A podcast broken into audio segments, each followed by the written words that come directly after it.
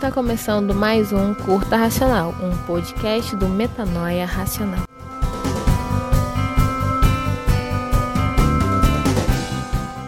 Bom dia, boa tarde, boa noite. Eu me chamo Marcos Antônio e você está ouvindo mais um Curta Racional. Hoje estou aqui para trazer uma palavra que se encontra no livro de Marcos, capítulo 5, no versículo 35, que diz assim: Estando ele ainda falando, chegaram alguns do principal da sinagoga, a quem disseram: A tua filha está morta. Para quem enfadas mais o mestre? E Jesus, tendo visto essas palavras, disse ao principal da sinagoga: Não temas, crê somente. E não permitiu que alguém seguisse. E a não ser Pedro e Tiago e João, irmão de Tiago. E, tendo chegado à casa do principal da sinagoga, viu um alvoroço e os que choravam muito e prateavam.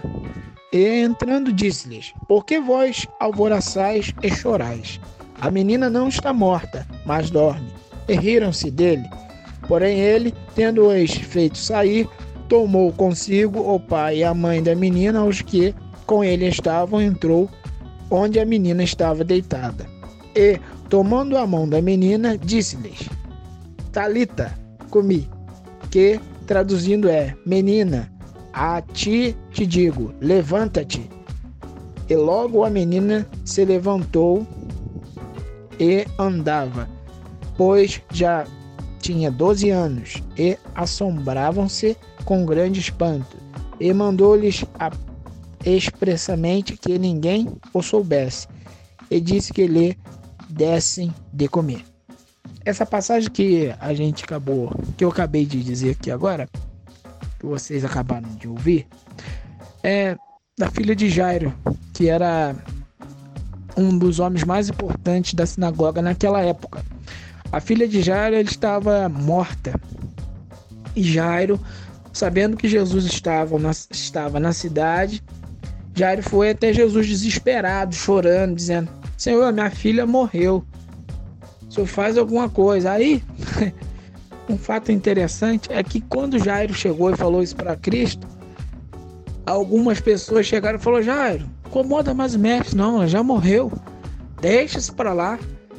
O que eu quero te dizer nessa hora é que muitas das vezes a gente está orando ali para ter uma benção, está orando ali para Deus nos dar uma coisa, e muitas das vezes pessoas, muitas das vezes até amigos, chegam para a gente: ah, não ora mais para isso não, isso aí não tem mais jeito não. Deixa isso para lá, não ora mais não. Isso aí, ó, fulano não tem mais jeito não. E ó, pegou essa doença aí, não tem mais jeito não. E aconteceu isso, não tem mais jeito não. Muitas pessoas falam isso, mas o mais engraçado é que Jairo ele não desistiu, não. Continuou falando assim: Ó, oh, minha filha tá morta. Dá um jeito. E Jesus olhou para ele e falou: Ô Jairo, não temas, crê somente. Muitas das vezes na nossa vida nós precisamos de pessoas que nos, nos impulsionam, nos impulsiona para a frente. Muitas das vezes nós andamos com pessoas que nós achamos que é nosso amigo, que é nosso irmão, que bate nas nossas costas, dizendo: não, vai dar certo, vai, você vai conseguir, mas muitas das vezes ele está falando mal da gente por trás. Muitas das vezes ele quer ver a nossa derrota. E muitas das vezes ele não quer que a gente ganhe a nossa vitória, alcance o nosso objetivo. Muitas das vezes ele só está ali nos momentos bons, nos momentos que a gente tem dinheiro, nos momentos que a dispensa está cheia, nos momentos que está dando tudo certo.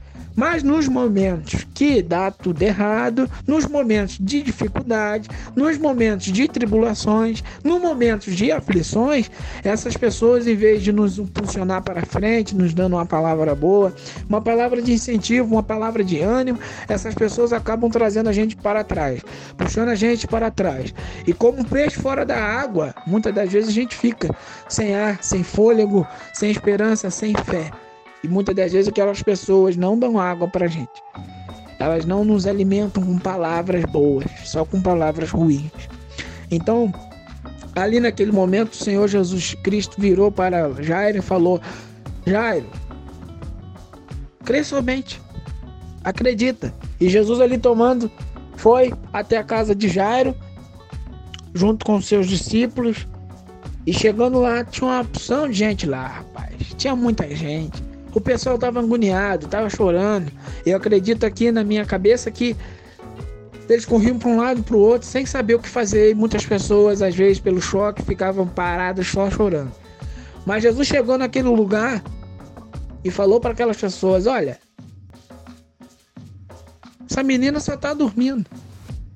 Muitas das vezes na nossa vida, muitas das vezes na nossa vida, nós achamos que o problema é muito grande. Nós achamos que não vai ter mais jeito, nós achamos que é o fim, mas não é o fim não. Jesus quando ele chega na nossa vida, ele chega e muda qualquer quadro. Não importa se a pessoa está morta, não importa se a pessoa está com uma doença terminal, não importa, não importa nada. Para Jesus, quando ele chega, ele muda a história. E a Bíblia diz que até a tristeza salta de alegria quando Jesus chega. E Jesus chegando ali, ele pediu para aquelas pessoas se retirarem daquele local, porque eles só queriam alguns de seus discípulos ali com ele. Eles só queriam alguns de seus discípulos e ele pediu que a mãe e o pai da menina também esteja ali juntamente com ele. E Jesus mandou aquela menina levantar. E quando aquela menina levantou, ele falou para dar algo de comer à menina. Muitas das vezes a gente ora, ora, ora, ora e parece que as bênçãos não, não vêm. Parece que as coisas não chegam num lugar, parece que a gente está num deserto. Mas quando Jesus chega, ele muda todo o quadro. Para Jara ali, Jara achou que não tinha mais jeito. Jara achou que ah, agora já era, agora acabou. A minha filha, a quem eu amo, faleceu, morreu. Mas Jesus chegou ali e mudou toda a história. Agora uma pergunta que eu faço para vocês, queridos ouvintes. Será que nós estamos crendo em Deus. Crendo que o Senhor pode fazer muito mais, abundantemente, além daquilo que pedimos ou pensamos. Deus ele quer operar milagre em nossa vida. Deus ele quer fazer muitas coisas boas e muitas coisas grandiosas em nós. Mas nós precisamos crer. Nós precisamos acreditar que Ele pode fazer. E para isso nós temos que abrir o nosso coração. A palavra de Deus diz no Salmo 37, versículo 5: diz: Entrega o teu caminho ao Senhor, confia nele e ele tudo o fará. O Senhor vai fazer tudo. Mas nós temos que entregar o nosso caminho e crer no Senhor.